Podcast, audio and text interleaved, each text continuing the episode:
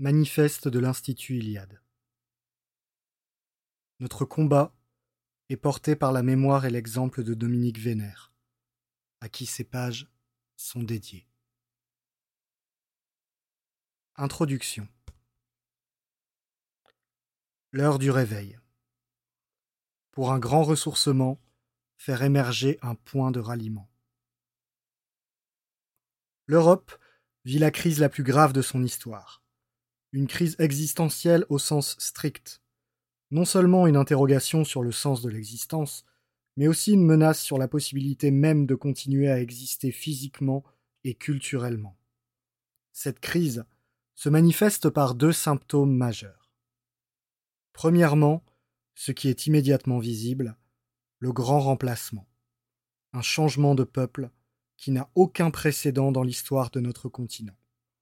Si l'Europe a parfois connu des heures difficiles, guerre contre les Perses, les Carthaginois ou les Huns, occupation islamique des pays du Sud, jamais les Européens n'ont été menacés de devenir minoritaires sur leur propre terre. Même dans l'Espagne musulmane d'Al-Andalus, ou dans les Balkans occupés par l'Empire ottoman, la fraction d'extra-européens n'a jamais dépassé un infime pourcentage. Le bouleversement démographique en cours est un péril vital sans population européenne, il n'y a plus d'Europe. Deuxièmement, le grand effacement, qui est la condition de possibilité du grand remplacement. Une offensive généralisée de destruction de tout ce qui fonde notre culture. C'est là le fait premier en réalité. Ce n'est que parce qu'ils ont oublié ce qu'ils sont que les Européens acceptent d'être remplacés. Cet effacement est parfaitement assumé par les extrémistes de la cancel culture, qui plaident pour l'abandon systématique de l'enseignement ou de la représentation de toute référence qui leur déplaît, les statues, les noms de rues. Mais il prend mille formes plus subtiles. Dépérissement de l'institution scolaire, oubli de l'histoire, délégitimation des valeurs traditionnelles, abandon du patrimoine architectural, dénaturation de la langue, exploitation outrancière des espaces naturels. Cette entreprise d'effacement est si avancée que nombre de ceux qui la dénoncent en ont eux-mêmes admis l'essentiel, les références, l'éthique, la manière de s'exprimer et de se tenir en société, etc. L'effacement de notre culture ne peut pas être rejeté uniquement par des paroles. Il impose de rester fidèle à une manière spécifique d'être au monde. Face au péril, deux écueils sont à éviter. L'écueil collapsologiste, ou survivaliste, qui considère un effondrement à venir comme certain, et l'écueil strictement conservateur, qui se borne à vouloir protéger ce que nous pouvons encore chérir. Ces deux pensées sont profondément impolitiques. Pour celui qui n'est préoccupé que par un effondrement inéluctable, rien de positif ne peut plus être construit. Pour celui qui n'envisage que la conservation de ce qui existe encore, le regard est toujours tourné vers le passé, non vers l'avenir. Regardons droit devant et soyons politiques. On doit s'inquiéter de l'effondrement, mais il ne faut pas penser qu'à cela. De même doit-on être conservateur, mais il ne faut pas être uniquement conservateur. Changeons d'optique. Dans une large mesure, l'effondrement a déjà eu lieu. De même, la majeure partie de ce que l'on pouvait conserver a déjà été corrompu. En mains endroits, le grand remplacement est achevé, et tout ce qui subsistait de spécifiquement européen a disparu. La culture, et même le quotient intellectuel ont déjà subi un affaissement grave. Nombre d'écosystèmes sont ravagés à jamais. Quant aux valeurs, elles semblent aujourd'hui terriblement fragilisées, notamment la famille, à l'heure des divorces de masse, et la transmission, alors que l'esprit des jeunes est obnubilé par l'éphémère, formaté par les écrans, les réseaux sociaux, et la publicité. Si l'effondrement est sous nos yeux, alors notre tâche principale est de rebâtir. Cessons de voir notre temps comme une lente agonie, et tout sursaut comme un simple répit dans la course à la mort de notre civilisation. Ce que nous vivons est une époque de transition qu'il nous appartient de faire fructifier, un interrègne, la gestation de formes nouvelles qui réactualiseront notre héritage plus ancien.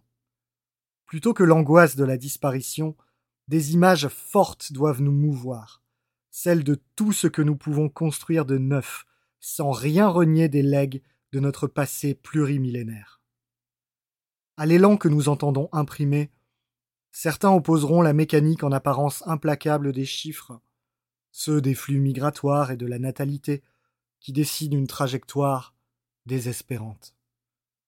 À ces calculs, opposons la possibilité de basculement systémique. Si nombre d'études prédisent 11 milliards d'habitants sur Terre en 2100, dont près de la moitié d'Africains, il est également possible que nous ne soyons finalement pas plus de 2 milliards. Les tendances actuelles ne se poursuivront pas ad vitam aeternam.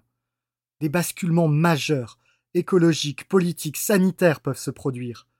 Aux Européens de tenir leur rang, d'être prêts pour les turbulences qui s'annoncent, et d'opposer à la seule force du nombre leurs qualités spécifiques. L'Institut Iliade est à la pointe du combat pour la renaissance de la civilisation européenne. Sonnons le réveil. L'écho en est douloureux, mais il est l'occasion de se tenir droit quand on nous somme d'être couchés ou genoux à terre.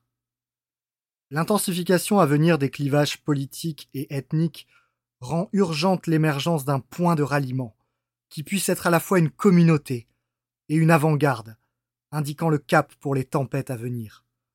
L'Institut Iliade entend être tout cela à la fois, et, par une conscience aiguë du temps long, redessiner les lignes politiques et idéologiques sur tous les sujets. Soyons les plus lucides et les plus froids quant au constat, les plus déterminés et les plus entreprenants face à l'avenir. Le combat idéologique et politique que nous menons engage la totalité de notre vie et de notre être. Il dépasse très largement tous les petits calculs que nous pouvons faire individuellement l'heure est proprement historique. À tous les Européens fidèles de s'engager avec nous dans cette voie. Première partie. Racine. Toute pensée de l'ordre social se construit sur une vision de l'homme. À l'homme abstrait et interchangeable, nous opposons des fondements anthropologiques concrets. Nos enracinements biologiques familiaux, politiques et civilisationnels. L'homme concret contre l'homme abstrait. Contre le mirage moderne, l'appartenance à des communautés. L'idée centrale de la modernité, c'est l'homme abstrait, sans racines, sans appartenance originelle, capable de s'autodéterminer de manière absolue.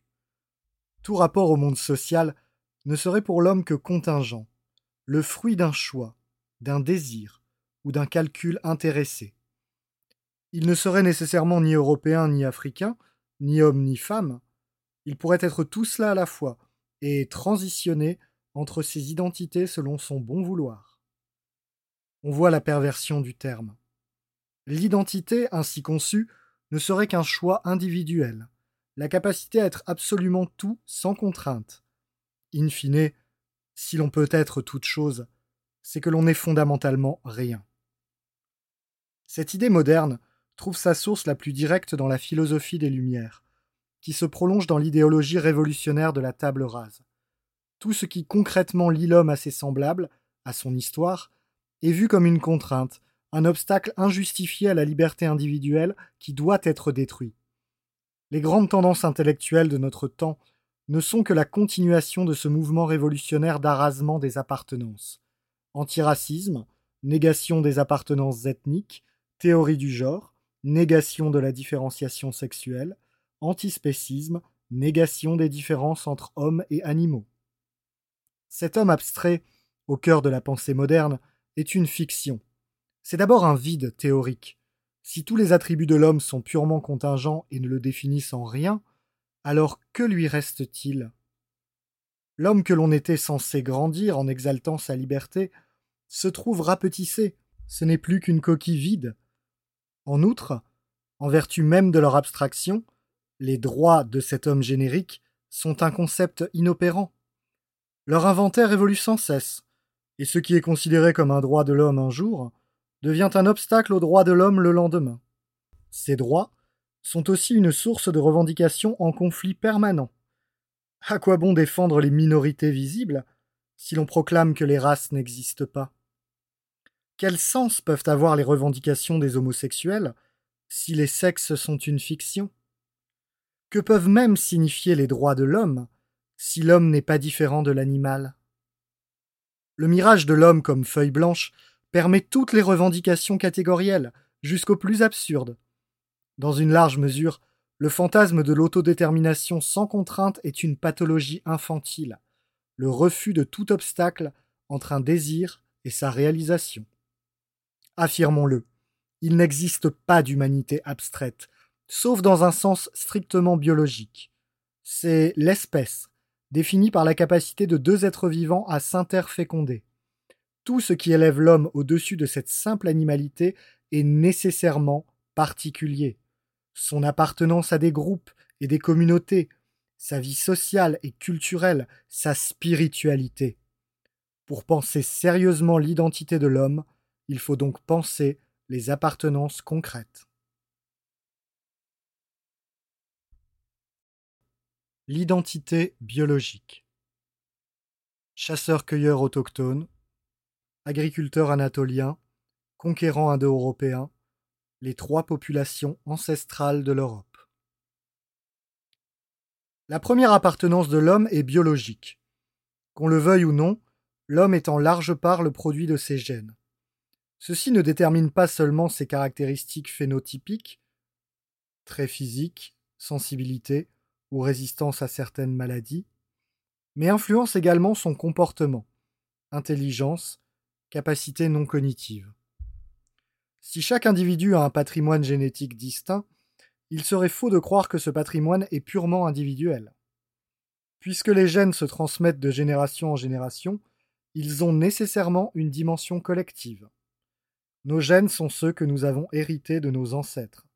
Il est donc bien illusoire de croire que nombre de nos caractéristiques physiques et mentales seraient soit aléatoires, soit le résultat d'un choix conscient.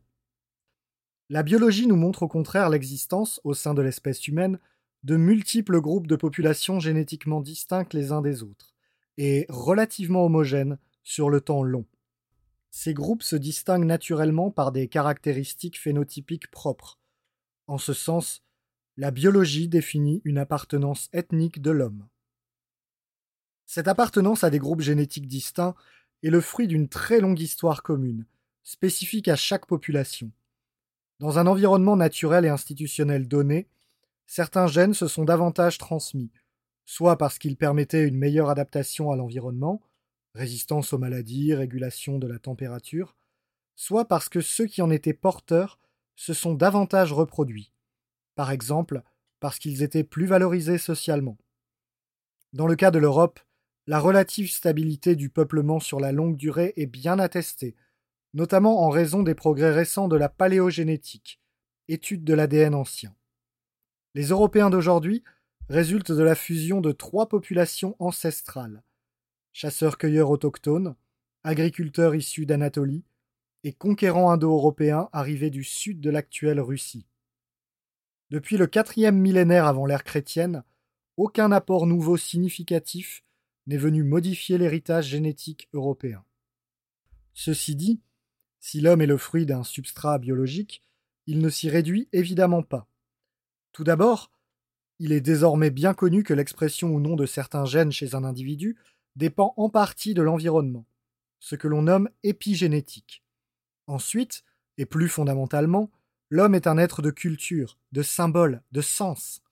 Contrairement à l'animal, dont les instincts et les outils nécessaires à la survie sont très développés dès le plus jeune âge, l'homme naît inachevé.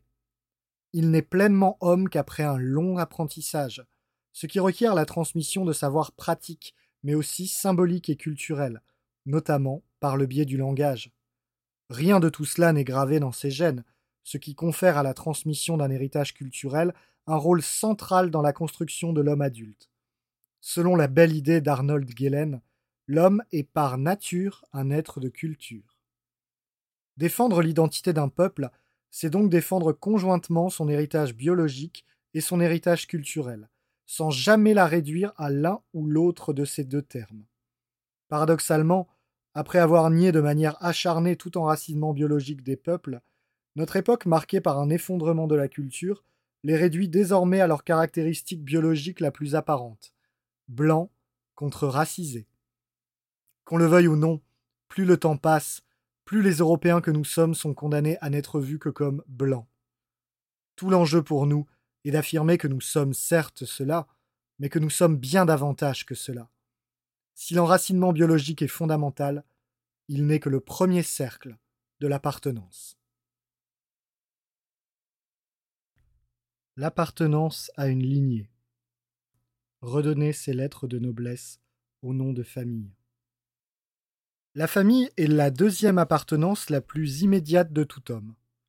En effet, toute naissance ne surgit jamais ex nihilo ou in abstracto. C'est toujours une naissance d'un père et d'une mère donnés qui fournissent leurs gamètes et qui offriront au nourrisson puis à l'enfant une cellule pour l'accueillir, le nourrir et l'élever.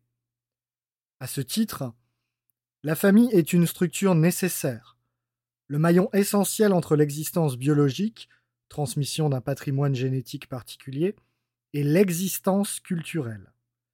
Elle est la première institution par laquelle l'homme s'élève au-dessus de la seule biologie pour participer à l'existence sociale. Elle est le pont qui lie nature et culture. Parce qu'elle est le point d'entrée concret dans l'existence sociale, la famille est la cellule fondatrice de la société. De là découlent des considérations importantes. Tout d'abord, la famille est un lieu central de transmission, transmission biologique et transmission culturelle, qui sont inévitablement liées. À ce titre, la famille n'a pas tant pour vocation le confort présent que la perpétuation, l'approfondissement et la réactualisation d'un héritage sur le temps long. Ensuite, la famille ne doit en aucun cas être conçue comme l'union contingente de deux individus pour leur propre plaisir ou leur propre confort. Elle ne se réduit pas à un contrat entre deux êtres présents, qui pourrait toujours être renégocié, voire rompu par un divorce de confort. Au contraire, la famille est avant tout une lignée, un fil qui parcourt les générations. L'image de l'arbre généalogique est centrale. L'homme plein est la branche en croissance d'un organisme aux racines profondes, qui se déploie vers l'avenir, et non un fruit isolé, tombé au sol. Cette vision de la famille a des conséquences pratiques évidentes. La première est que le mariage ne doit pas être réduit au mariage d'amour, à l'union passagère de deux individualités. En tant qu'union de deux lignées, il obéit aussi à des considérations communautaires qui dépassent les deux époux. Ces considérations extra-individuelles sont précisément celles qui visent à garantir la sécurité de la transmission intergénérationnelle. La famille est une ligne de crête entre nos appétences individuelles du moment et les impératifs communautaires dans la durée. Elle engage la transmission de tout notre héritage, et est une éducation permanente aux contraintes qu'impose l'existence communautaire. À ce titre, le choix de notre mari ou de notre femme est souvent la décision la plus importante que nous ayons à prendre au cours de notre vie. En parlant de lignée, il ne s'agit pas d'adopter une vision idéalisée de la famille, fermant les yeux sur les réalités contemporaines. Bien évidemment, des dommages considérables ont été causés à la famille depuis des décennies par la mentalité individualiste. Explosion des divorces, recomposition des familles, monoparentalité, union homosexuelle. Dans bien des cas, des lignées familiales ont été rompues. Néanmoins, quelle que soit notre histoire familiale, il appartient à chacun d'entre nous soit de reprendre le flambeau d'une lignée, soit d'être l'initiateur d'une nouvelle lignée. Là où le présent n'attache plus d'importance qu'au succès de l'individu, appelé par son prénom, il importe de redonner ses lettres de noblesse au nom de famille. Pendant des générations, l'honneur d'un nom a été une préoccupation centrale. Enfin, il importe de résister à tous les projets visant à découpler, au sein de la famille, la transmission biologique et la transmission culturelle, que ce soit en arrachant les enfants à leur famille pour les éduquer ailleurs, de sorte que les familles ne garderaient qu'un rôle de reproduction biologique, ou en externalisant la production d'enfants hors du couple, dons de gamètes, gestation pour autrui, utérus artificiel, de sorte que les familles ne garderaient qu'un rôle d'éducation culturelle. Toutes ces formes de rupture entre le biologique et le culturel ont des conséquences graves sur l'homme, qui ont été abondamment documentées. Nombre de pathologies sociales sont imputables à la dissolution de la famille. Délinquance, drogue, troubles psychologiques. L'appartenance à des corps politiques. Ethnos, ethos et polis sont indissociables. L'existence sociale de l'homme ne se réduit pas à la lignée, mais s'ouvre de proche en proche sur une série de communautés qui fondent des appartenances proprement politiques. L'être politique est d'abord lié à la question du territoire. L'existence humaine est nécessairement attachée à une terre donnée. Nul n'est perpétuellement nomade, et même les peuples nomades parcourent en long en large les mêmes routes. Carl Schmitt note que ce n'est pas un hasard si l'homme a appelé sa planète Terre, quand bien même sa surface est emplie majoritairement par les mers et les océans. Historiquement, la cité, la première forme proprement européenne d'organisation politique, est un groupement de lignées sur une même terre. L'enracinement territorial vise la défense d'intérêts communs et présuppose l'existence de frontières, de limites extérieures tenues de manière consciente. Sur une terre donnée, l'existence politique se manifeste par quantité de traits culturels partagés qui ne se laissent réduire ni à l'individu ni à la lignée, mais qui sont le fruit d'une histoire commune sur la longue durée. Le meilleur exemple est peut-être celui de la langue. Nul individu ni aucune famille n'ont jamais inventé aucune des langues historiques qui sont le produit très long, en constante évolution, de l'existence partagée de communautés données. Quant aux mots et au concept que formule une langue, il façonne en retour l'esprit de ses locuteurs. La langue est elle-même un vocabulaire qui n'est pas neutre, mais qui porte une vue du monde propre à une communauté. La même chose vaut pour un grand nombre de manifestations culturelles qui ont une dimension communautaire au-delà de la seule lignée familiale, et dont l'existence même rétroagit pour fortifier les communautés. Traditions populaires, rites et fêtes, règles de politesse. L'existence proprement politique pose fondamentalement la question des manières d'être, spécifiques à chaque peuple sur un territoire donné. Toute communauté politique a donc un substrat culturel issu de la longue durée. Nulle communauté politique ne peut exister de manière abstraite, indépendamment de ses ancrages concrets. À ce titre, des entités abstraites comme la République, issue de la Révolution de 1789, ou l'humanité, ne sont pas des entités politiques. Sur tous les monuments aux morts, les noms qui s'alignent sont ceux des hommes qui ont donné leur vie pour la patrie, pour la France, pas pour la République. Pour qu'il y ait communauté, il faut qu'il y ait des intérêts communs concrets, localisés, territorialisés à défendre. Si les enracinements politiques sont localisés, ils sont aussi multiples. Dans une large mesure, l'ordre social doit être pensé comme un emboîtement de corps politiques concentriques. Les appartenances à une commune, à une province, à une région, à une nation, ne sont pas contradictoires les unes avec les autres. Quand elles sont bien articulées, ces appartenances s'enrichissent mutuellement. Il est aisé de le comprendre. Ce que l'on partage en communauté à un niveau très local est bien différent de ce que l'on partage à un échelon plus élevé. Une tradition populaire ou le culte d'un saint peuvent être spécifiques à un village, quand d'autres éléments de la langue ou de la culture sont propres à des groupes beaucoup plus vastes.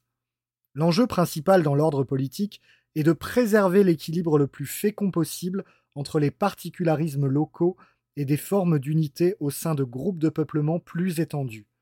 L'arasement des différences locales concrètes est toujours un déracinement. Quant à l'affirmation des seuls particularismes locaux, elle conduit aussi très vite à la négation de composantes essentielles de l'identité qui se déploient sur de plus vastes espaces, comme celui de la civilisation européenne. Enfin, le politique n'est pas soumis à une morale universelle. Il est ordonné au bien commun d'une cité et d'un peuple, sur un territoire donné. Ses attributs nécessaires sont la souveraineté et la puissance. Le but du politique est de garantir d'une part la sécurité extérieure d'autre part la paix intérieure, c'est-à-dire la concorde. L'essence du politique n'est donc pas liée à l'idéologie des droits abstraits et universels, elle suppose l'existence de frontières qui permettent de délimiter les domaines de ce qui est nôtre par rapport à ce qui ne l'est pas. Si le politique n'a rien à voir avec la morale, au sens universel, il existe bien une éthique politique, c'est-à-dire une manière de conduire les affaires de la cité propre à chaque communauté. L'éthique correspond à une position dans le monde, à un lieu à partir duquel elle se déploie. Elle est indissociable de l'existence d'un type humain qui l'incarne. En tant qu'animal politique, l'homme ne peut pas être citoyen du monde. L'appartenance à un sexe. Réaffirmer la spécificité et la complémentarité du masculin et du féminin. Entre l'appartenance biologique et l'appartenance à des communautés culturelles se situe une autre composante de l'identité, l'appartenance à l'un des deux sexes.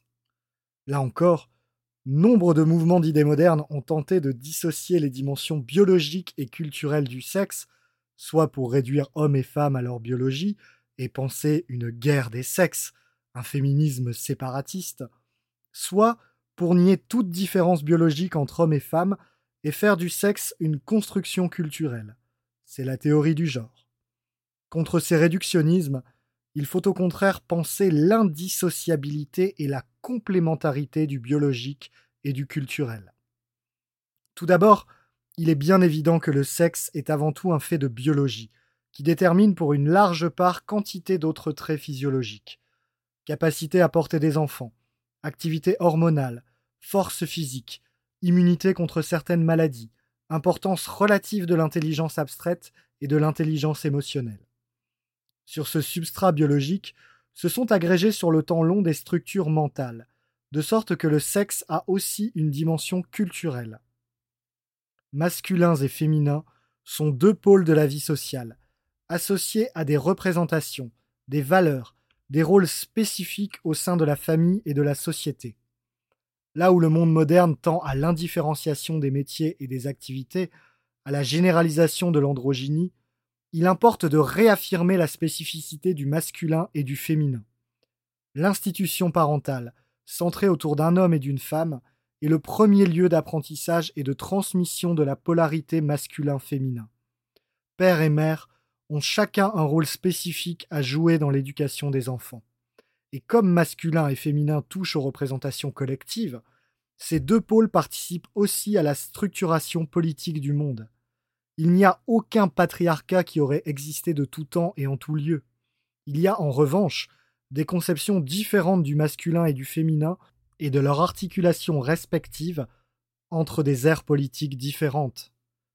Ne voir chez un individu que son identité sexuelle est donc absurde. L'appartenance sexuelle mène de manière indissociable les trois autres niveaux d'appartenance, à la biologie, à la famille, à des communautés politiques. En Europe, la polarité entre masculin et féminin est traditionnellement pensée sur le mode non de l'opposition, mais de la complémentarité. Les deux sexes sont différents, mais ces différences sont source d'enrichissement mutuel. Contrairement à d'autres civilisations, la femme y apparaît à visage découvert.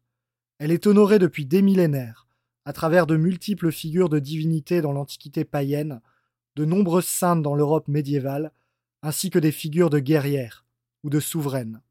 Que l'on songe par exemple aux personnalités remarquables que furent Aliénor d'Aquitaine, Jeanne d'Arc ou Isabelle la catholique. L'appartenance à une civilisation la civilisation européenne, une civilisation plurimillénaire. Chapeautant les appartenances biologiques, politiques et culturelles concrètes, le cercle d'appartenance le plus large est celui de la civilisation. La répartition des aires civilisationnelles à la surface du globe correspond à celle des grands ensembles ethno-culturels porteurs de visions du monde spécifiques. Celles-ci consistent en des représentations et des mythes communs, qui donne des réponses particulières aux grandes questions qui animent l'existence, la place de l'homme dans le monde, le sens de la vie et de la mort. Cette vaste communauté de cultures existe, souvent sans qu'on en ait même conscience, tant certaines réponses, certains concepts, nous paraissent évidents dès lors que l'on ne se décentre pas pour les comparer à ceux d'autres civilisations. La communauté de civilisation vit hors de toute représentation politique, quand bien même cette incarnation politique peut parfois exister. Ainsi, la civilisation européenne a une existence plurimillénaire, même si une incarnation politique a souvent été inexistante ou très partielle, par exemple avec l'Empire carolingien ou le Saint-Empire romain germanique. Les exemples sont innombrables de divergences fondamentales entre visions du monde civilisationnel. Citons-en seulement quelques-unes. En Europe, les valeurs économiques, liées à l'accumulation de profits par le commerce, ont toujours été reléguées à l'arrière-plan, là où elles apparaissent beaucoup plus centrales dans les civilisations de l'Orient, par exemple dans le monde phénicien antique. Les Européens ont aussi une vision spécifique de la guerre. Par exemple, Victor Davis Hanson a montré en quoi l'Europe depuis les Grecs pense la bataille décisive comme l'affrontement rangé entre deux camps, là où d'autres civilisations favorisent le contournement et les méthodes asymétriques. Cela a à voir avec une vision européenne du courage, que l'on trouve formulée dès Homère. En comparant l'Europe et la Chine, François Julien a pu mettre en évidence des différences irréconciliables dans les manières de penser l'homme et de le représenter. Tourné uniquement vers les différences concrètes, le monde chinois a été incapable dans l'art de représenter le nu, qui confère à l'homme un certain degré d'abstraction. Même des disciplines telles que les mathématiques ou les sciences physiques ont été pratiquées très différemment entre ères civilisationnelles, ainsi que l'a montré Joseph Needham pour la Chine. Là où l'Europe a fortement développé la géométrie euclidienne, les Chinois ont davantage pratiqué l'algèbre. À l'étude de la mécanique, ils ont préféré celle des champs magnétiques. L'idée d'une loi de la nature qui aurait pu être déchiffrée ou découverte par l'expérimentation est restée étrangère à des esprits imprégnés de confucianisme. En tant qu'appartenance d'ordre supérieur, l'appartenance à une civilisation est aussi celle qui ordonne et donne du sens à toutes les autres. La vision du monde dont elle est porteuse trace des lignes directrices, donne de grandes orientations qui la distinguent des autres blocs civilisationnels, mais qui s'incarnent localement en son sein dans une diversité de formes. Ainsi que nous l'avons vu, les appartenances sont nécessairement multiples, biologiques, familiales, politiques. Contre la tentative de penser ces appartenances de manière exclusive ou contradictoire, la civilisation est ce qui permet d'en penser la complémentarité. Si l'identité est nécessairement polyphonique, faite de nuances multiples, la civilisation les articule de manière consonante, cela présuppose une cohérence historique, territoriale et culturelle. L'homme pleinement accompli se sait membre d'une lignée et d'un peuple. Il tient son rang et assume ses devoirs au sein des diverses communautés sociales et politiques autour desquelles s'articule la vie de sa cité. Il est conscient de son appartenance à une civilisation, porteuse d'une vision du monde. Cette polyphonie d'appartenance, n'étant rien cacophonique, des nuances adéquatement accordées les unes aux autres se grandissent mutuellement. À l'inverse, toutes les pathologies modernes de l'identité proviennent du fait que l'on ne parvient plus à penser la consonance des appartenances, pour ne plus voir que les dissonances. Les identités sont alors réduites à une seule de leurs dimensions, le sexe ou la race. De telles visions, elles-mêmes le fruit du déracinement, sont d'une pauvreté indigente et les discussions sur l'intersectionnalité ne sont elles-mêmes qu'une tentative dérisoire pour penser la multiplicité des appartenances. Tout l'enjeu, pour chacun d'entre nous, est de mettre au diapason les multiples composantes de notre identité. Notre civilisation, l'Europe. La ligne de crête de l'exceptionnalisme européen. La civilisation dans laquelle nous nous enracinons et que nous défendons est l'Europe. Des côtes de l'Atlantique au monde russe, de la Méditerranée à la Scandinavie. L'unité ethno-culturelle de cet espace est parfaitement établie. S'agissant du peuplement, nous l'avons dit, il a été stable pendant plusieurs millénaires, et ne s'est substantiellement altéré qu'avec les vagues de migration extra-européenne depuis la décolonisation. S'agissant de la culture, la parenté de la quasi-totalité des langues européennes issues de l'indo-européen ont été démontrées par les érudits depuis au moins le XVIIIe siècle. Cette unité linguistique de l'Europe se double d'une unité culturelle. Ainsi, les travaux de Georges Dumézil et d'Émile Benveniste, parmi d'autres, ont montré l'existence de représentations, de mythologies, de hiérarchies de valeurs, de divinités communes aux différentes aires de peuplement de l'Europe, celtes, germains, latins et slaves. La vision du monde européenne se caractérise notamment par l'idéologie trifonctionnelle, une hiérarchie de valeurs et de divinités qui, dans l'ordre social, fait que les valeurs sacerdotales et souveraines, première fonction, ainsi que les valeurs guerrières, deuxième fonction, priment les valeurs strictement économiques, la troisième fonction. Cette hiérarchie, issue de temps très anciens, a perduré durant toute la période médiévale, et, de manière souterraine, survit dans bon nombre d'esprits qui ne peuvent se résoudre à la seule prédominance des intérêts matériels. À nos yeux, il existe un exceptionnalisme européen. Mieux que toute autre civilisation, l'Europe a su mettre en mouvement et rendre fertiles des antagonismes inhérents à tout ordre social et à toute pensée. Plus spécifiquement encore, l'Europe a su articuler de manière complémentaire ce que d'autres ères civilisationnelles ont pensé sur le mode de l'opposition catégorique. Dans ce a de plus grand, l'Europe a été une ligne de crête permanente, un équilibre fécond entre des couples en apparence opposés. De là sont sorties des réalisations admirables, dans la totalité des arts et des sciences, plus nombreuses que celles dont ont accouché d'autres civilisations.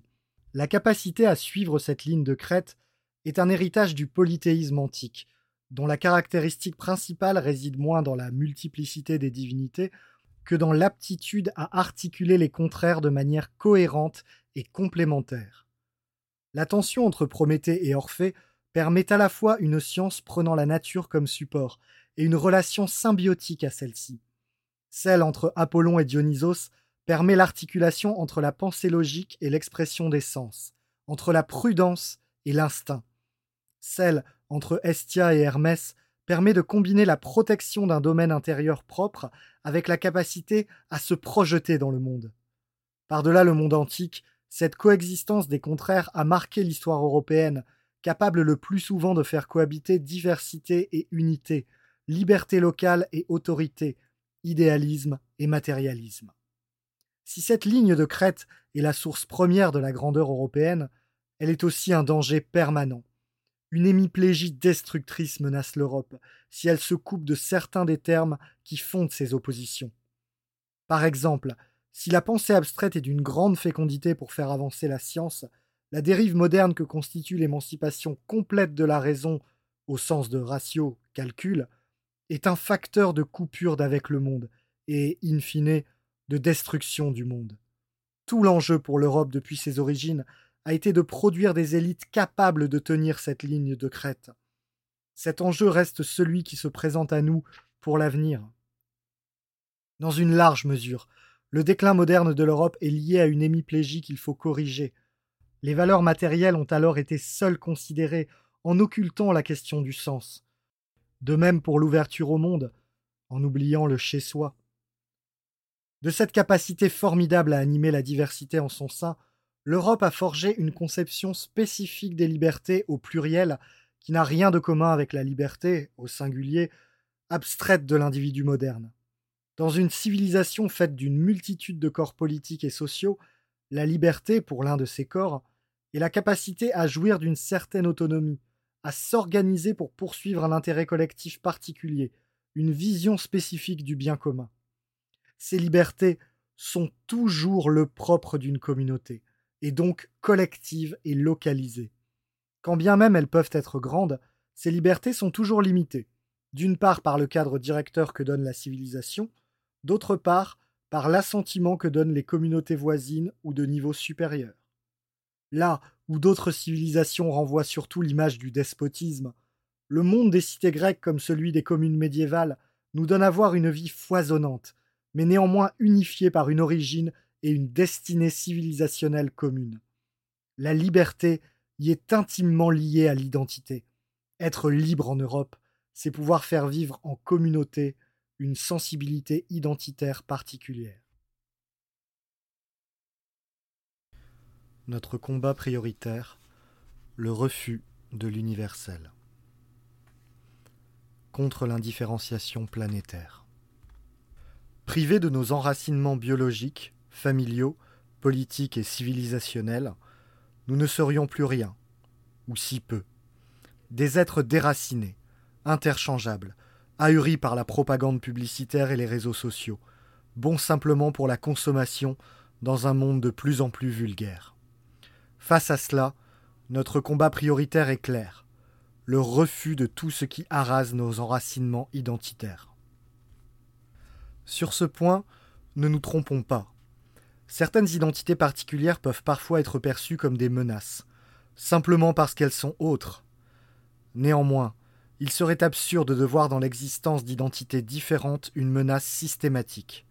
Tout peuple qui défend avec authenticité une identité ethno-culturelle sait que cette identité est par définition territorialisée, limitée à ceux qui partagent une histoire et une vie commune.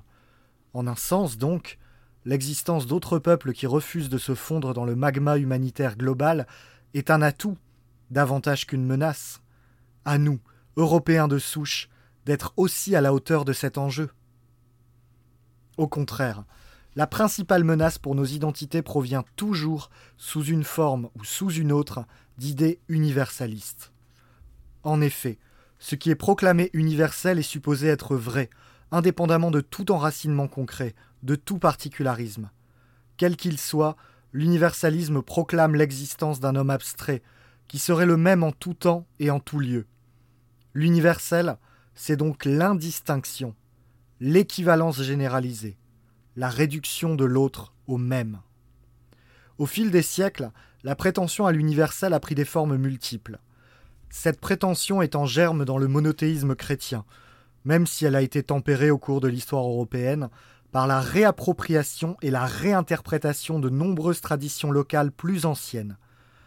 Elle se manifeste toujours aujourd'hui dans certaines positions de la papauté ou de l'Église, excessivement favorables aux migrants par rapport aux populations de souche.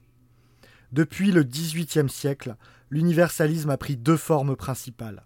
Tout d'abord, la proclamation de droits de l'homme dont jouirait tout être humain sur la planète, indépendamment de toute considération politique ou historique particulière.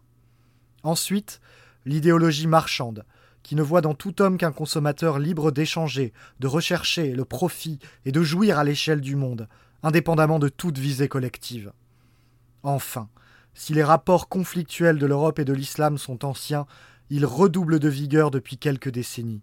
Si l'islam pose un problème, ce n'est pas avant tout en raison de tel ou tel dogme ou pratique qu'il promeut, mais parce que sa prétention à l'universel, manifestée par le djihad, est incompatible avec le maintien de notre identité propre. La claire conscience de notre combat prioritaire, le refus de l'universel, conduit à clarifier les clivages auxquels nous devons faire face. Le clivage de notre temps oppose irréductiblement les identitaires aux universalistes, ceux qui défendent des appartenances ethno-culturelles particulières à ceux qui les nient au nom d'une idée abstraite, quelle qu'elle soit. Ceci posé, il nous faut aussi dénoncer les faux clivages, lesquels causent de graves errements politiques. L'une de ces erreurs est celle qui, face aux migrations de masse et à l'islam en expansion, consiste à invoquer les valeurs de la République. Ces valeurs, issues de la Révolution de 1789, sont universalistes, et en cela ne reviennent qu'à opposer un universalisme à un autre, mais d'une qualité autre. Parfaitement abstraites, les valeurs de la République ne permettent en aucun cas l'affirmation d'identité locale, et contribuent au contraire à les nier. Quant à la laïcité, elle est un vide, qui ne peut s'opposer efficacement à un trop-plein de religion. L'islam conquérant. Un autre écueil est évidemment celui qui, face aux migrations de masse, consiste à plaider pour l'assimilation. Sauf cas exceptionnel et toujours individuel, l'assimilation est vouée à l'échec, précisément parce qu'elle ambitionne de dissocier les diverses composantes de l'identité humaine. Par exemple, il est parfaitement absurde de vouloir assimiler un enfant africain en lui expliquant que ses ancêtres étaient gaulois. Enfin, quantité d'errements existent chez ceux qui se proclament souverainistes ou qui opposent trop facilement les patriotes aux mondialistes. La défense de la souveraineté ou de la patrie n'a de sens que quand elle s'enracine dans un substrat ethno-culturel. À l'inverse, ceux qui ne voient dans la France que l'addition de ceux qui sont là ou qui ont des papiers français, commettent à nouveau l'erreur de dissocier des composantes élémentaires de l'identité au nom d'une idée très abstraite de la nation. Il n'y a pas de souveraineté sans identité. Seconde partie. Être au monde. Nos racines n'appartiennent pas au passé. Elles vivent en nous et donnent du sens à notre existence. Elles ne sont pas un objet froid, distant et abstrait. Elles guident notre rapport quotidien au monde. Mener une existence biologique est donné à tous. Être se conquiert pour quelques-uns seulement. Être au monde, c'est faire l'expérience quotidienne d'une civilisation qui nous dépasse. Notre territoire, la nature. L'Européen vit en co-appartenance avec la nature. La plupart des espèces animales obéissent à des logiques territoriales. Elles marquent et défendent un territoire délimité. C'est a fortiori le cas de l'homme. Sur le temps long, l'homme s'est donc forgé une identité territoriale qui a une double dimension, biologique et culturelle. Sur le plan biologique, différents peuples ont coévolué de manière différente avec leur environnement naturel, avec les conditions climatiques ou météorologiques du milieu où ils ont déployé leur existence. Concernant la culture, elle résulte aussi dans une large mesure d'un rapport d'intimité à l'environnement proche. Les représentations mentales et les mythes ne sont pas les mêmes selon qu'ils sont marqués par l'imaginaire de la forêt ou par celui du désert. En Europe, où l'imaginaire de la forêt est très présent, celle-ci est associée à un monde divers, à une nature exubérante, tout à la fois mystérieuse, protectrice et menaçante. Les rites et les fêtes traditionnelles au cours de l'année ne sont pas les mêmes selon que les saisons sont fortement marquées ou non. Sur les terres d'Europe, les principales fêtes marquent l'alternance des saisons froides et chaudes, solstices et équinoxes, ou s'organisent selon le cycle annuel des moissons. L'intimité nouée sur le temps long entre les peuples et leurs terres fonde un rapport de coappartenance entre l'homme et la nature. Ainsi, la nature n'est pas un simple support neutre pour des activités humaines indifférenciées qui pourrait être manipulée ou dominée sans limite, mais elle n'est pas non plus un espace complètement extérieur à l'homme, qui pourrait dans sa totalité rester pur ou vierge de toute intervention. Un tel rapport de coappartenance s'exprime de manière particulièrement nette dans la pensée européenne classique. Il n'existe pas de coupure radicale entre l'homme et la nature. Les deux sont au contraire en interaction permanente. L'homme se définit en partie par son appartenance à un milieu, mais façonne en même temps la nature conformément à son esprit propre. Ainsi, dans une large mesure, nos paysages, nos bocages, nos alpages sont des créations culturelles. Sauf en de très rares endroits, la nature est toujours au moins en partie une création humaine. Tout l'enjeu pour l'homme est de préserver un équilibre durable dans cette création, de se garder de la tentation de se l'approprier sans limite pour ses propres fins. Dans un monde pensé comme pluralité de territoires, ces limites existent naturellement. Quantité de terres sont des marges où l'on n'accède pas ou peu, les hautes montagnes ou les forêts profondes. La nature conserve là un caractère sauvage. De même que les frontières territoriales sont des limites politiques, ces espaces sauvages sont des bornes symboliques. Ils posent une limite au pouvoir de l'homme sur la nature. A l'inverse, c'est lorsque la nature est pensée de manière unifiée, indépendamment d'une pluralité de milieux et de territoires, qu'elle peut être intégralement soumise à la volonté et à la démesure de l'homme. Car c'est là que plus aucune limite ne subsiste. Ce rapport de coappartenance à la nature fonde une pensée de l'écologie. L'environnement mérite un grand respect, non en tant qu'entité abstraite et distante, la planète dans sa totalité, mais parce qu'il est ce qui nous environne, et donc contribue à nous définir en tant que peuple.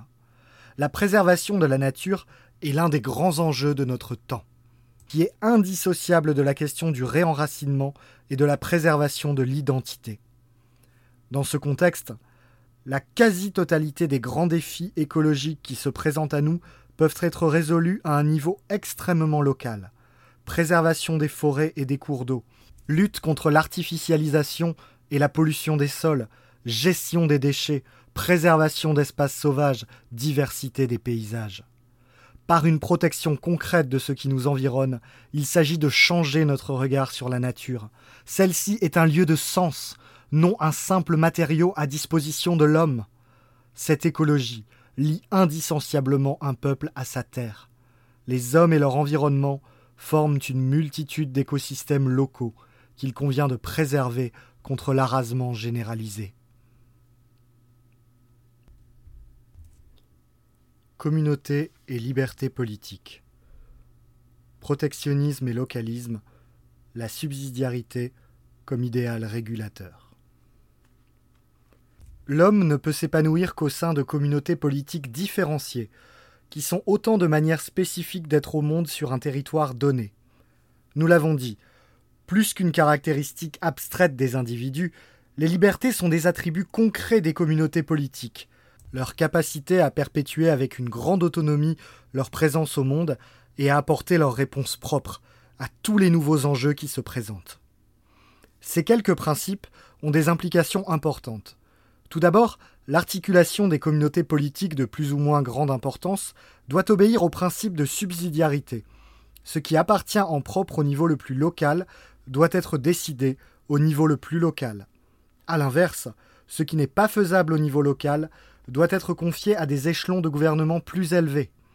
En outre, plus qu'un principe fixe gravant dans le marbre les compétences de chaque communauté, le principe de subsidiarité doit être compris comme un idéal régulateur, celui d'un équilibre toujours en mouvement entre différents cercles d'appartenance politique.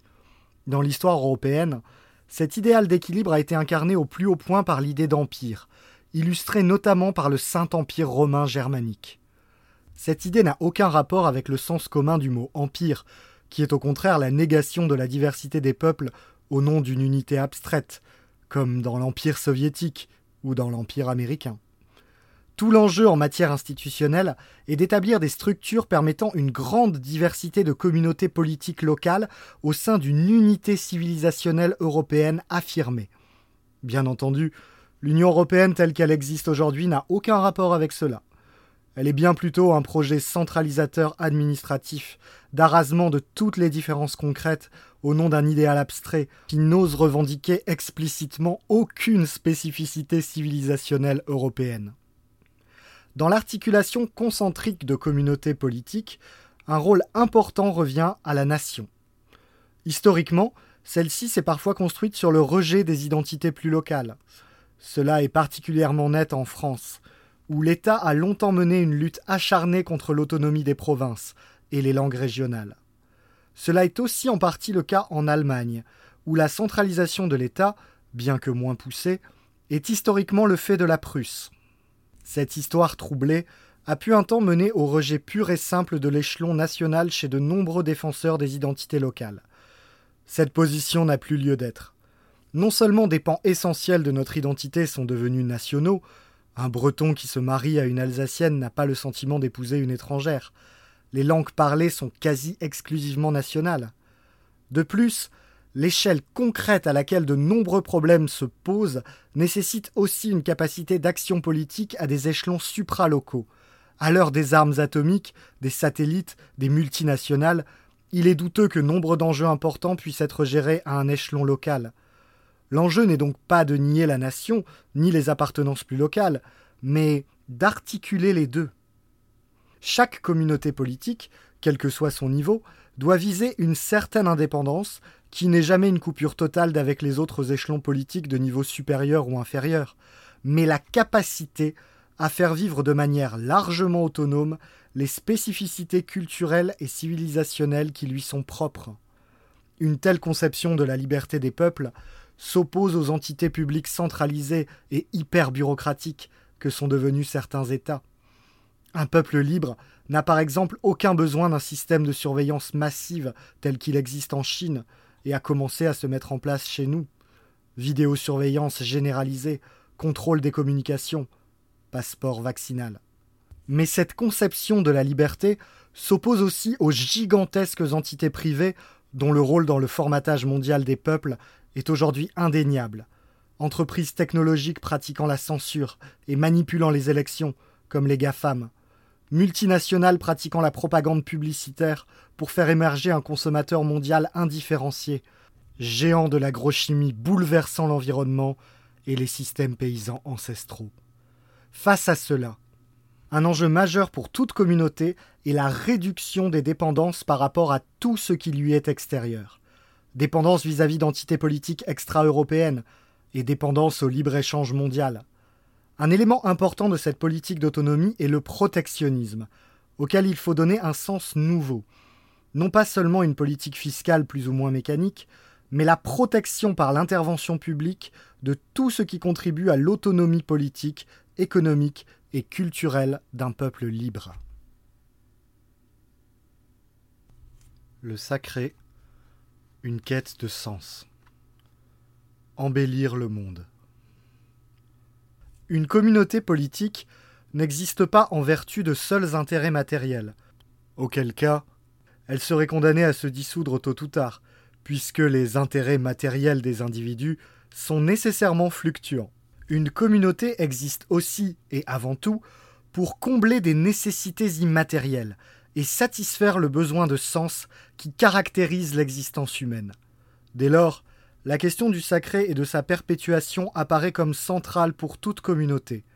Le sacré est ce qui dépasse les seuls intérêts présents, permettant à une communauté de prendre forme de manière organique et de durer dans le temps long, par-delà l'instant présent. Le sacré n'est jamais une pure idée théorique, un dogme ou un credo abstrait qu'il s'agirait de répéter.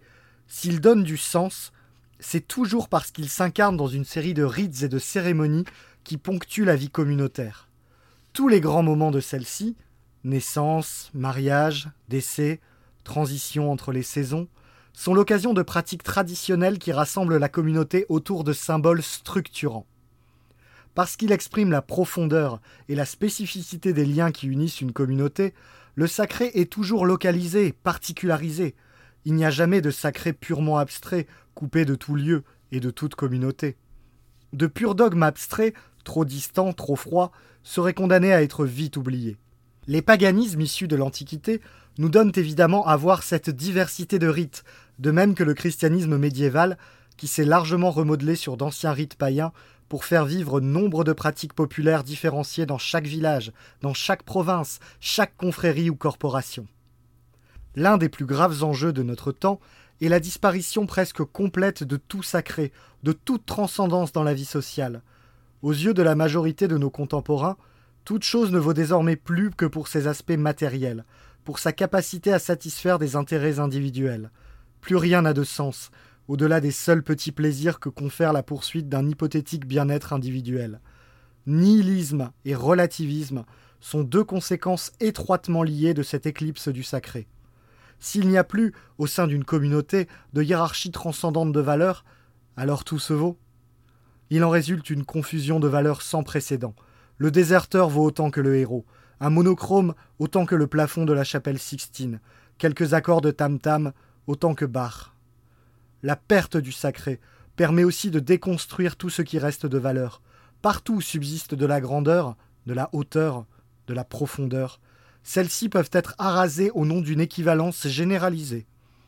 Enfin, de l'abandon du sacré découle quantité de pathologies contemporaines, troubles psychologiques liés à la perte de sens et à la désagrégation du lien social, consommation frénétique de biens inutiles, tentatives dérisoires de réaffiliation autour de modes comme le bouddhisme, ou de lubies passagères, comme le véganisme, de pratiques d'évasion puériles, assimilables à ce que Spengler nommait religiosité seconde, idéologie fanatique, communisme hier, wokisme aujourd'hui.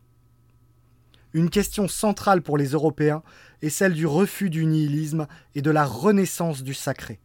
Si certains rites ne se sont jamais complètement perdus, solstices et feux, cérémonies religieuses, souvenirs des anciens, danses et chants, leur pratique est aujourd'hui périphérique, sortie du quotidien des villes et des villages. Il appartient à chacun d'entre nous de leur redonner son rôle central en y participant, en les organisant et en y agrégeant par cercles concentriques un nombre croissant de personnes. Ce faisant, il ne s'agit pas de tomber dans la caricature, l'excès ou la parodie, mais de conserver une fidélité à des hiérarchies et à des valeurs ancestrales, occultées par la modernité. Ce qui est le plus fort n'est pas ce qui s'affiche avec le plus d'outrance, mais ce qui est le plus chargé de sens. La beauté d'une célébration communautaire s'éprouve de l'intérieur. C'est une expérience intime. Enfin, la réinstitution du sacré est étroitement liée à celle de la beauté. Dans tout ce que nous faisons, il nous appartient d'embellir le monde. Toute quête de sens est inséparable d'une quête d'harmonie qui s'éprouve par tous les sens. Au service de notre identité, il nous appartient de produire un art nouveau, capable de saisir l'œil ou l'oreille de chacun et de tirer vers le haut tous ceux qui s'égarent aujourd'hui vers des produits culturels purement mécaniques, marchands et avilissants. L'art de demain ne doit pas procéder d'une simple copie des réalisations passées, plus que les formes particulières dans lesquelles nos valeurs, nos divinités et nos mythes se sont autrefois incarnés, ce qu'il faut préserver est une fidélité à ceux-ci, à leur sens. Ce qui a sombré dans l'oubli, ce qui est devenu trop distant ou abstrait, doit être à nouveau figuré. L'être contre l'avoir. Affirmer notre identité contre les modes. Si l'époque moderne a tout désacralisé, c'est pour tout transformer en marchandise. Tout ne vaut plus qu'en fonction de l'offre et de la demande. Dans une large mesure, l'histoire des deux à trois derniers siècles est celle de l'extension du domaine du marché, de sorte que tout, ou presque aujourd'hui, s'achète ou se vend. Un bien du patrimoine pour être transformé en lotissement, une église pour être reconvertie en parking, une zone naturelle pour devenir station de ski, le ventre d'une femme en vue d'une gestation pour autrui. Ce primat de la seule logique marchande est une nouveauté radicale pour qui contemple le temps long. Jusqu'à récemment, nombre de biens étaient valorisés en fonction de leur qualité, non pour la seule quantité d'argent qu'ils représentaient, et l'on envisageait toujours la contribution d'un bien particulier au bien commun plutôt que sa seule capacité à satisfaire des intérêts individuels. Subordonnée au bien commun, encastrée dans des relations politiques et sociales, l'économie était naturellement communautaire.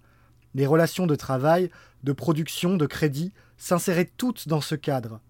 Là où l'homme était complet, être politique et culturel, il est réduit aujourd'hui à la figure de l'homo economicus, du consommateur indistinct, hébété par la publicité, qui ambitionne seulement d'acheter tout ou n'importe quoi sur la planète. Cette consumérisation du monde est un bouleversement fondamental de l'identité. Le consommateur est un être qui ne se définit plus par un ancrage familial ou communautaire, seulement par les marques qu'il porte ou par son style de consommation. Enfin, là où les époques antérieures nous ont légué quantité d'objets, de monuments que nous continuons d'admirer, le seul lex de notre société de consommation sera un tas de déchets. Les acteurs centraux de ce nouveau monde ne sont plus politiques, mais économiques, les grandes entreprises qui contribuent par leur gigantisme à l'artificialisation et à la contamination du monde, agriculture OGM et intrants fournis par l'industrie chimique, nourriture ultra transformée produite par l'industrie agroalimentaire. Face à la dictature de l'avoir, nous voulons retrouver la liberté de l'être. L'homme ne se réduit pas à ce qu'il consomme et ne vaut pas que par la quantité d'argent qu'il accumule. Face à cela, il nous faut cultiver des qualités particulières, des valeurs non marchandes, et une manière d'être qui ne se réduisent pas à la seule poursuite de notre propre confort. Nos intérêts en tant que communauté doivent passer avant nos intérêts en tant qu'individus. Résister à la société de consommation présuppose un acte conscient clair, tant la consommation peut se montrer addictive et tant le matraquage publicitaire multiplie les sollicitations. Parvenir à se détacher de ce monde de la marchandise de l'instantanéité est une étape nécessaire dans la reconquête de notre identité. Au niveau politique, la réhabilitation des valeurs non marchandes doit prendre la forme d'un protectionnisme bien compris, la protection à tous les niveaux des éléments clés de notre identité. Tout ce qui vaut en tant que composante centrale de notre identité, notre patrimoine, notre culture, des pans entiers de notre environnement naturel, doit échapper à la logique marchande. Par exemple, un élément de notre patrimoine architectural ne vaut pas seulement en vertu de son prix au mètre carré, il est aussi le reflet de l'âme d'une communauté et, à ce titre, ne doit pas être livré au seul bon vouloir des promoteurs immobiliers. Le rejet de la primauté des valeurs économiques n'implique pas un refus de la richesse ou de l'argent dans sa totalité. Soyons clairs, notre grande civilisation est une civilisation opulente. Il a historiquement fallu une grande prospérité pour édifier Athènes et Rome, les cathédrales et les palais vénitiens, et financer quantité d'artistes et d'artisans dont les réalisations peuplent toujours nos musées et nos belles demeures. Ce qui s'impose à nous n'est pas le refus de la prospérité, mais la réorientation des richesses vers des fins qui nous grandissent collectivement. C'est ainsi que la troisième fonction, économique, a historiquement été articulée en Europe avec les fonctions souveraines et guerrières. Cette maîtrise de l'économie a aussi une dimension personnelle qui implique pour chacun la capacité à combiner deux notions antithétiques, la frugalité et le faste. La frugalité, c'est la maîtrise de soi, le refus de l'aplatissement dans la consommation. Le faste, c'est la générosité envers ses communautés, la capacité à recevoir dignement. Tel était l'idéal du gentilhomme classique qu'il nous faut entretenir. Technique. Sortir de l'aliénation. Reprendre la maîtrise de nos outils. Outre l'aliénation par la consommation, l'homme moderne est aliéné par la technique. Il passe une part considérable de sa vie éveillée devant les écrans, un processus qui affecte en profondeur sa relation au monde, ses capacités cognitives et ses facultés d'attention. Il est devenu dépendant de la technique dans le moindre aspect de son quotidien. Hypermédicalisation en lieu et place des défenses immunitaires naturelles, intrants chimiques remplaçant les processus agroécologiques naturels, Amitiés et relations numériques se substituant aux rencontres et au compagnonnage réel, réalité virtuelle des jeux vidéo. La facilité offerte par la technique confère un confort qui, s'il est parfois bénéfique, a mené sur le temps long à un rejet de plus en plus marqué de tout ce qui exige un effort. La dépendance vire vite à l'addiction, de sorte que l'homme n'apparaît de plus en plus souvent que comme un jouet de la technique, un matériau transformé en profondeur sans en avoir conscience par la technique. Demain, la transformation pourrait être plus radicale encore.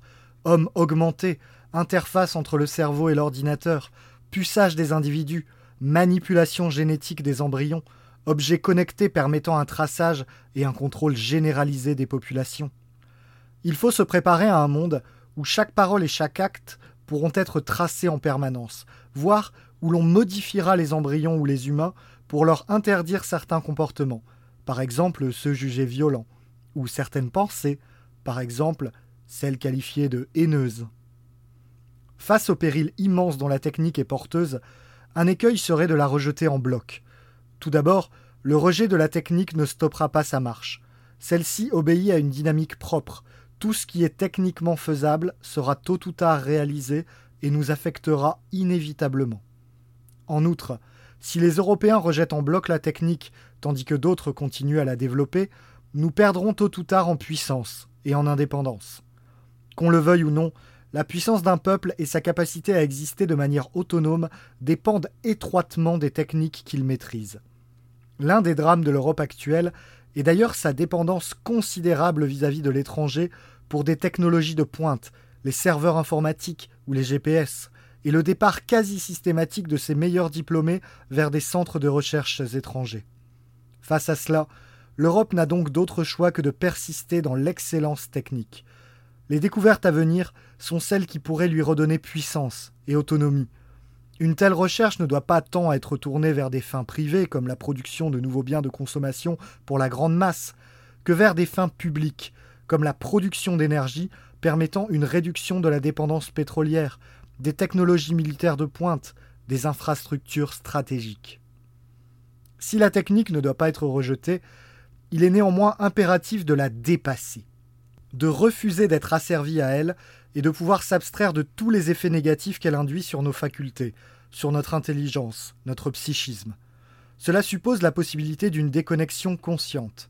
La maîtrise de la technique implique de poser des frontières à son emprise, de l'exclure de certains espaces, notamment ceux destinés à l'éducation des enfants, l'école, la famille, mais pas uniquement.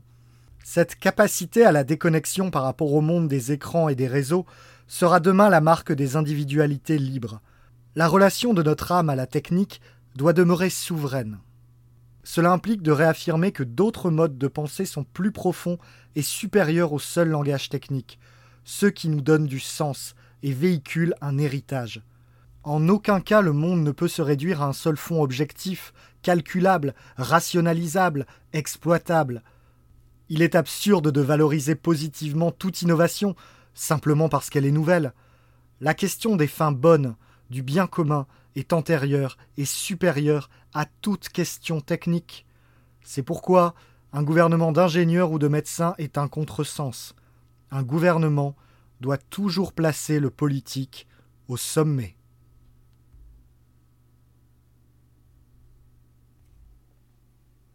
L'éthique de l'honneur et de la tenue. Le héros homérique, le citoyen romain, le chevalier et le gentilhomme. Si l'homme est fondamentalement un être de communauté, son existence ne se réduit pas à l'indistinction dans la masse de ses semblables. L'homme a aussi des devoirs en tant qu'individu. Ces devoirs lui sont dictés par l'éthique. Cette dimension éthique est essentielle. Un militant politique ne peut se contenter de professer des idées justes. Ses discours seront de peu de valeur s'ils ne s'accompagnent pas d'une manière d'être spécifique, conforme à ce discours. L'étymologie nous le dit. Ethos et ethnos sont liés. En d'autres termes, l'éthique est intrinsèquement la manière d'être spécifique à un peuple. Se comporter éthiquement, c'est se montrer fidèle à une norme, et se tenir à celle-ci même dans l'adversité. Cela suppose un rejet total du relativisme moderne. Toutes les valeurs ne se valent pas.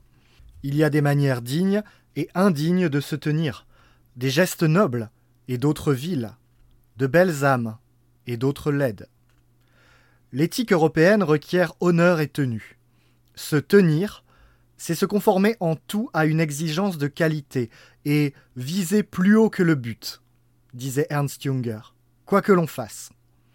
Faire preuve de tenue, être aristocrate, n'est pas une question de naissance, mais de droiture. Il appartient à chacun de tendre vers l'aristocratie. Ceux qui se tiennent le mieux appartiennent naturellement à une élite. Ainsi conçue, l'éthique diffère fondamentalement des morales bourgeoises. Ces dernières ne visent qu'à préserver de bonnes apparences en société, là où l'éthique est une discipline intérieure que l'on s'impose même quand on est seul. L'éthique européenne s'incarne dans une série de figures, du héros homérique au chevalier médiéval, qui reste pour nous autant de guides. Cette éthique se décline en une série de principes équilibre harmonieux des facultés du corps et de l'esprit, fidélité aux ancêtres, courage, quête du beau. Concrètement, elle s'incarne au quotidien à travers mille décisions.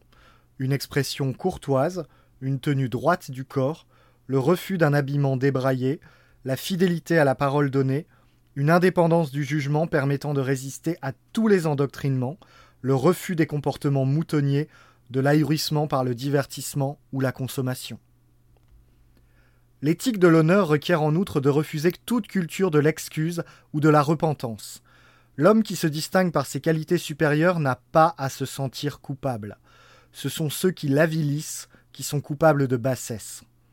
Si ces qualités supérieures sont le privilège de quelques-uns, elles sont néanmoins accessibles à tous. Chacun peut exceller là où il est, par le souci du travail bien fait, de l'excellence savante, par un courage hors du commun. Ainsi, quand bien même tous les postes ne sont pas équivalents en société, chacun mérite respect, honneur et reconnaissance dès lors qu'il tient son poste. La vérité est de se tenir debout quoi qu'il arrive, selon le beau mot de Dominique Vénère. Le sentiment de l'honneur associé à l'action éthique ramène inévitablement au collectif. Un peuple porté par une éthique forte, par des exigences plus solides, n'a pas à s'excuser de produire des réalisations plus grandes. Ainsi, l'idée selon laquelle les réalisations considérables de l'Europe au cours de l'histoire seraient le résultat d'un quelconque privilège blanc est absurde.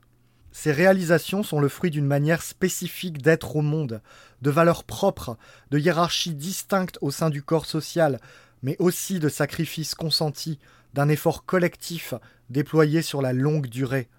En aucun cas, il ne faudrait s'en excuser. Ces réalisations sont notre fierté, et la fierté de nos peuples. Troisième partie. Devenir. Notre vision du monde n'est pas abstraite. Elle guide des décisions et des comportements concrets. Elle requiert un engagement total. À nous de construire l'avenir sur la base de nos enracinements. Devenir, c'est venir d'eux.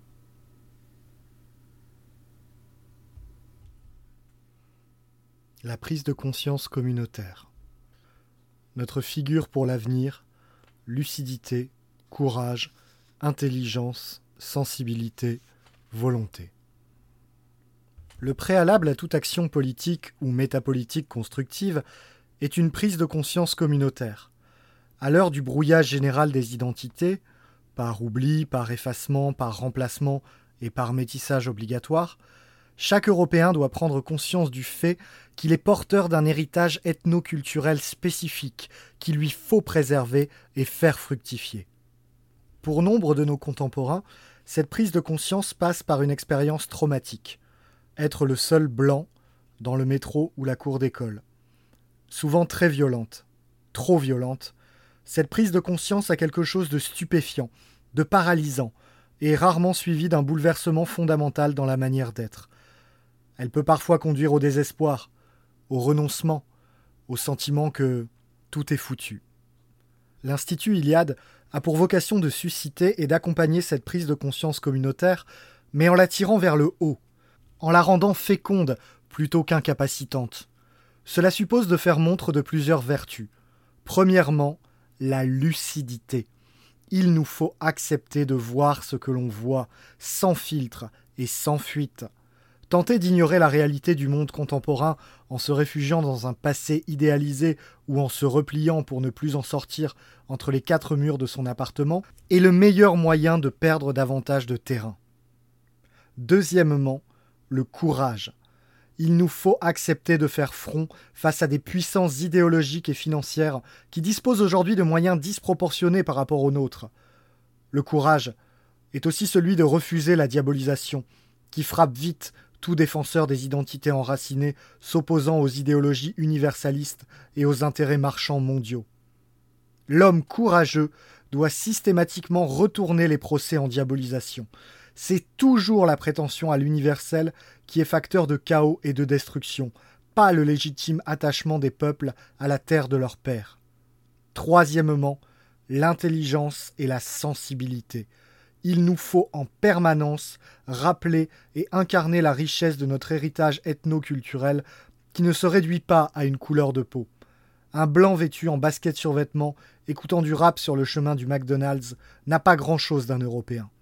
Une torpeur aliénante le prive de sa pleine et réelle existence, en même temps que de son héritage culturel.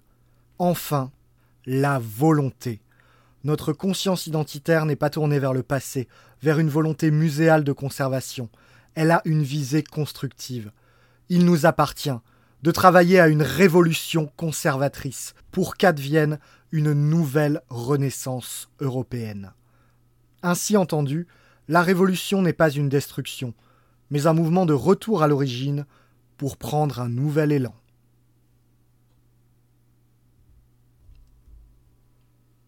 Reformer des communautés. Éducation, transmission, sanctuaire. Le socle d'une conscience communautaire. À l'heure de la subversion migratoire, de la perte des repères et de l'ensauvagement généralisé, l'urgence absolue pour les Européens est celle de la communautarisation. Tous les groupes d'origine extra-européenne présents sur notre sol vivent en communauté, pour s'entraider, pour fonder des familles et des familles élargies, pour se défendre. Il appartient désormais aux Européens de faire de même. Cela nécessite un effort et une conscience particuliers. Ayant jusqu'à récemment été très majoritaires sur leur sol, les Européens n'ont longtemps pas eu d'efforts spécifiques à faire pour vivre parmi les leurs. Tel n'est plus le cas aujourd'hui. La communautarisation passe d'abord par la création de sanctuaires, groupes, associations et événements qui permettent de préserver notre culture, notre héritage, nos traditions, en les maintenant toujours vivants. Ces sanctuaires, qui doivent fleurir partout sur notre sol, sont pour chacun d'entre nous l'occasion du ressourcement et sont ce qui donne à éprouver au plus haut point le sentiment de l'appartenance communautaire. Un exemple est celui de célébrations organisées à l'occasion du solstice d'été ou de la fête de la Saint-Jean. Ces sanctuaires sont aussi nécessaires pour préserver notre culture et requerront, un jour ou l'autre, la création d'écoles, d'universités, de bibliothèques, d'archives, d'associations sportives et culturelles. Puisque tout ce qui s'organisait jusqu'alors dans le cadre national est aujourd'hui menacé de dégradation, il nous faudra, un jour ou l'autre, tout recréer sur des bases nouvelles, plus saines. Ce processus est heureusement déjà en cours. Il doit s'accélérer. Si elle est indispensable, la création de sanctuaires pour notre identité n'est pourtant qu'une étape. La communautarisation exige une démarche personnelle beaucoup plus exigeante, qui implique tous les aspects du quotidien, des plus simples aux plus fondamentaux. Chaque acte de notre vie est l'occasion d'une donation de sens. Rien n'est neutre, et toute décision doit être prise dans la conformité à un idéal communautaire. Avec qui se marier, où habiter, comment décorer sa maison, comment élever ses enfants, que consommer. En permanence, nous pouvons choisir de faire vivre les nôtres plutôt que les autres, un producteur local plutôt qu'une multinationale, une esthétique qui nous est propre plutôt que des formes mondialisées et standardisées.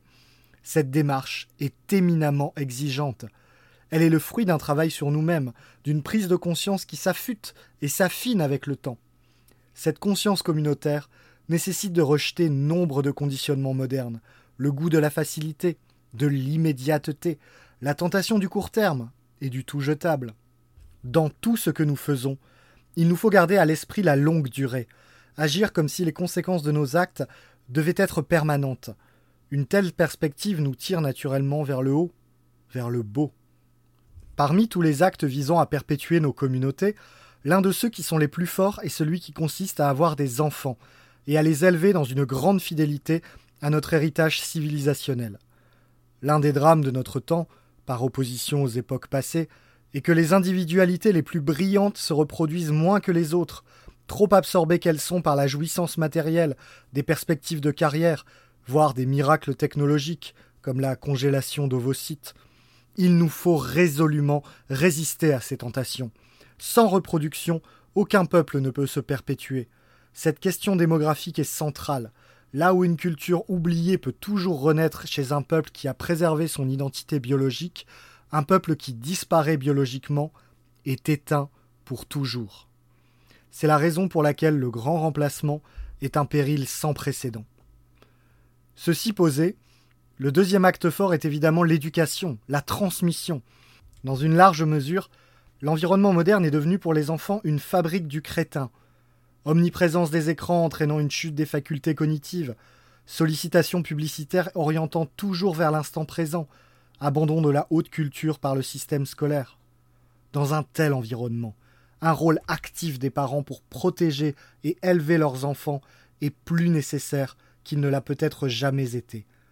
Un enjeu central dans le processus de communautarisation est la création et le développement de structures pour accompagner la transmission de notre culture dès le plus jeune âge.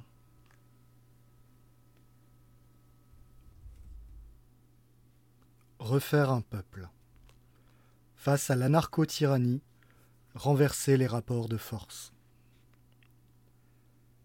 La communautarisation, qui est une forme de repli visant à préserver un héritage, ne peut elle-même pas être suffisante, pour une raison qui tient à la nature de notre système politique. Dans une large mesure, celui-ci est devenu une anarcho-tyrannie. Excessivement laxiste avec les populations allogènes, avec les délinquants et les criminels étrangers, et excessivement répressif vis-à-vis du petit peuple de souche. Regardons la vérité en face. Il y a aujourd'hui, sur notre sol, deux droits qui coexistent, l'un pour les populations d'origine extra-européenne, l'autre pour les Européens. Les premières bénéficient de passe-droit, suspension d'opérations de police pendant le ramadan, d'une culture de l'excuse permanente, tandis que les seconds font l'objet de sanctions d'une dureté à vocation exemplaire. Cette situation anarcho-tyrannique a une conséquence claire. Si tous les groupes ethniques présents sur notre sol sont autorisés par le pouvoir républicain à se communautariser, au nom du droit des minorités, ce même droit est refusé aux Européens de souche. Tous les moyens à disposition du pouvoir seront tôt ou tard employés pour combattre cette communautarisation. Loi anti-discrimination, restriction à la liberté d'expression et censure, dissolution d'organisations, condamnation d'associations pour de pseudo-dérives sectaires. Ainsi, il est absolument illusoire de croire que les Européens pourront subsister sur le temps long simplement en se retirant du monde, en construisant des bases arrières et en cultivant leurs jardins. Tous ces projets communautaires seront tôt ou tard combattus de front au nom de l'intégration de tous dans un projet universaliste.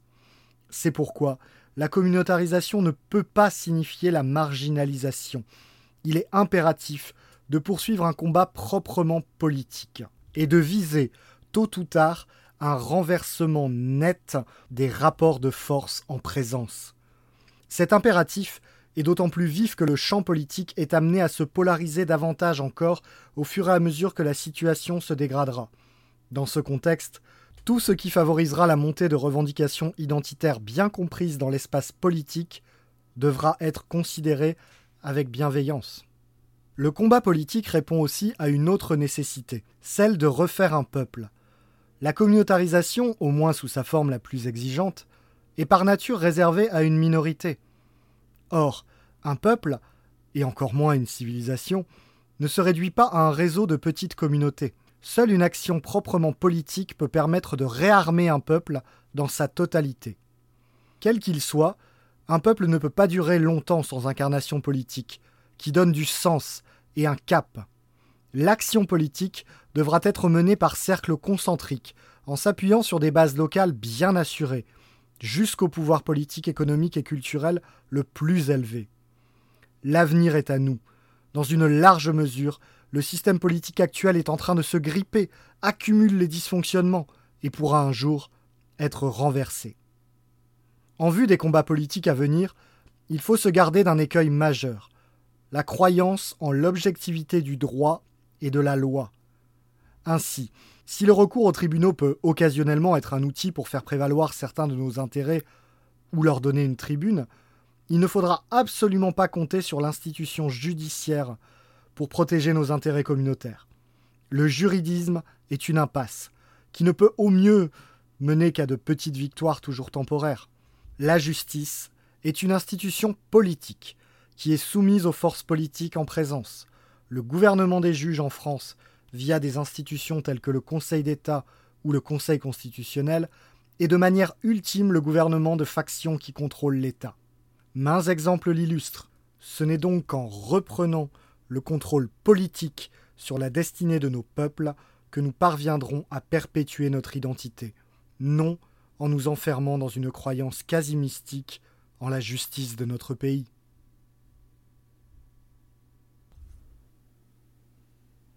Une politique de puissance. L'Europe, puissance continentale, a la vocation spécifique. Le réveil des peuples européens doit s'accompagner d'une ambition de puissance. Celle-ci ne doit pas être comprise comme la capacité à conquérir, à absorber ou à imposer notre loi à d'autres peuples, mais comme la capacité à garder une distance avec eux. La puissance ne doit pas être un facteur d'écrasement et de confusion, mais d'équilibre et de différenciation. Être puissant, c'est être capable d'exister en vertu de ses singularités et de ses forces matérielles et spirituelles propres, sans être perpétuellement soumis aux autres. À ce titre, l'Europe a une vocation spécifique. Son destin n'est pas de se confondre avec les États-Unis, ni de s'aligner sur la Chine, ni de se dissoudre dans le monde islamique. Elle a une place à tenir, ce qui lui impose d'être une puissance continentale. Cette puissance n'a rien à voir avec l'Union européenne telle qu'elle existe aujourd'hui, et qui est peut-être la seule entité non politique dans un monde qui redevient multipolaire. L'Europe doit retrouver une place comme entité politique et civilisationnelle, c'est-à-dire comme communauté ethno-culturelle porteuse d'une vue du monde spécifique. Le retour d'une Europe puissance présuppose une conscience claire des enjeux stratégiques. Le premier d'entre eux, fondateur de toute action politique, est une claire distinction entre amis et ennemis. Cela suppose de poser des frontières et d'affirmer avec vigueur ce qu'est l'Europe. et ce qu'elle n'est pas. Concernant son voisinage immédiat, l'Europe est une civilisation distincte du monde islamique, arabe ou turc, dont les origines de peuplement, la culture et la spiritualité sont radicalement différentes. Plutôt que de chercher un élargissement perpétuel de son horizon géographique, l'Europe doit avant tout affirmer et approfondir ses spécificités civilisationnelles. Le retour d'une claire conscience géopolitique en Europe suppose aussi de dissocier radicalement morale et politique. On ne conduit pas une politique étrangère par des sentiments ou par la proclamation de valeurs abstraites. Les seules valeurs que nous devons invoquer sont celles qui fondent l'existence historique de nos peuples. Enfin, une Europe puissance présuppose une indépendance affirmée par rapport aux autres blocs mondiaux. Tout ce qui tient l'Europe sous la dépendance d'autres régions du monde devra tôt ou tard être rejeté au profit de ses propres forces. C'est notamment le cas de nombre d'infrastructures essentielles qui aujourd'hui échappent complètement à nos peuples. Serveurs et câbles Internet, systèmes d'exploitation informatique, satellites, systèmes de paiement, infrastructures énergétiques. Une combinaison de protectionnisme raisonné et de politique industrielle volontariste doit permettre cette indépendance.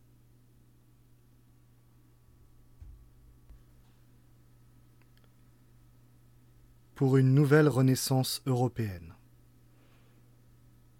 Vers une cinquième renaissance européenne. Quel est notre but ultime Le mythe, l'image qui nous anime? Une nouvelle renaissance de l'Europe. Dans une large mesure, l'histoire européenne est celle d'une série de renaissances. Renaissance dans le monde romain des formes nées en Grèce, renaissance carolingienne après la chute de l'Empire romain, renaissance médiévale du XIe et XIIIe siècle avec la construction des cathédrales et l'intensification de la Reconquista, redécouverte de l'héritage antique à partir des XIVe et XVe siècles. La Renaissance que nous appelons de nos voeux doit puiser aux sources les plus anciennes pour permettre une nouvelle grandeur culturelle, spirituelle et esthétique de notre continent. La dynamique de civilisation qu'il nous appartient de ressusciter une nouvelle fois doit être intégralement dépouillée des reliquats de l'idéologie moderne. Universalisme, matérialisme, droit de l'hommisme, illusion technique et marchande. L'Europe a tant inventé, tant créé en quelques millénaires. La tragédie et le cinéma, la caravelle et le chemin de fer, les aqueducs romains et les plus prestigieuses salles d'opéra. Ce foisonnement génial, reflet d'un équilibre sans équivalent entre la raison et la sensibilité, entre l'action et la contemplation, est notre héritage, autant que notre horizon.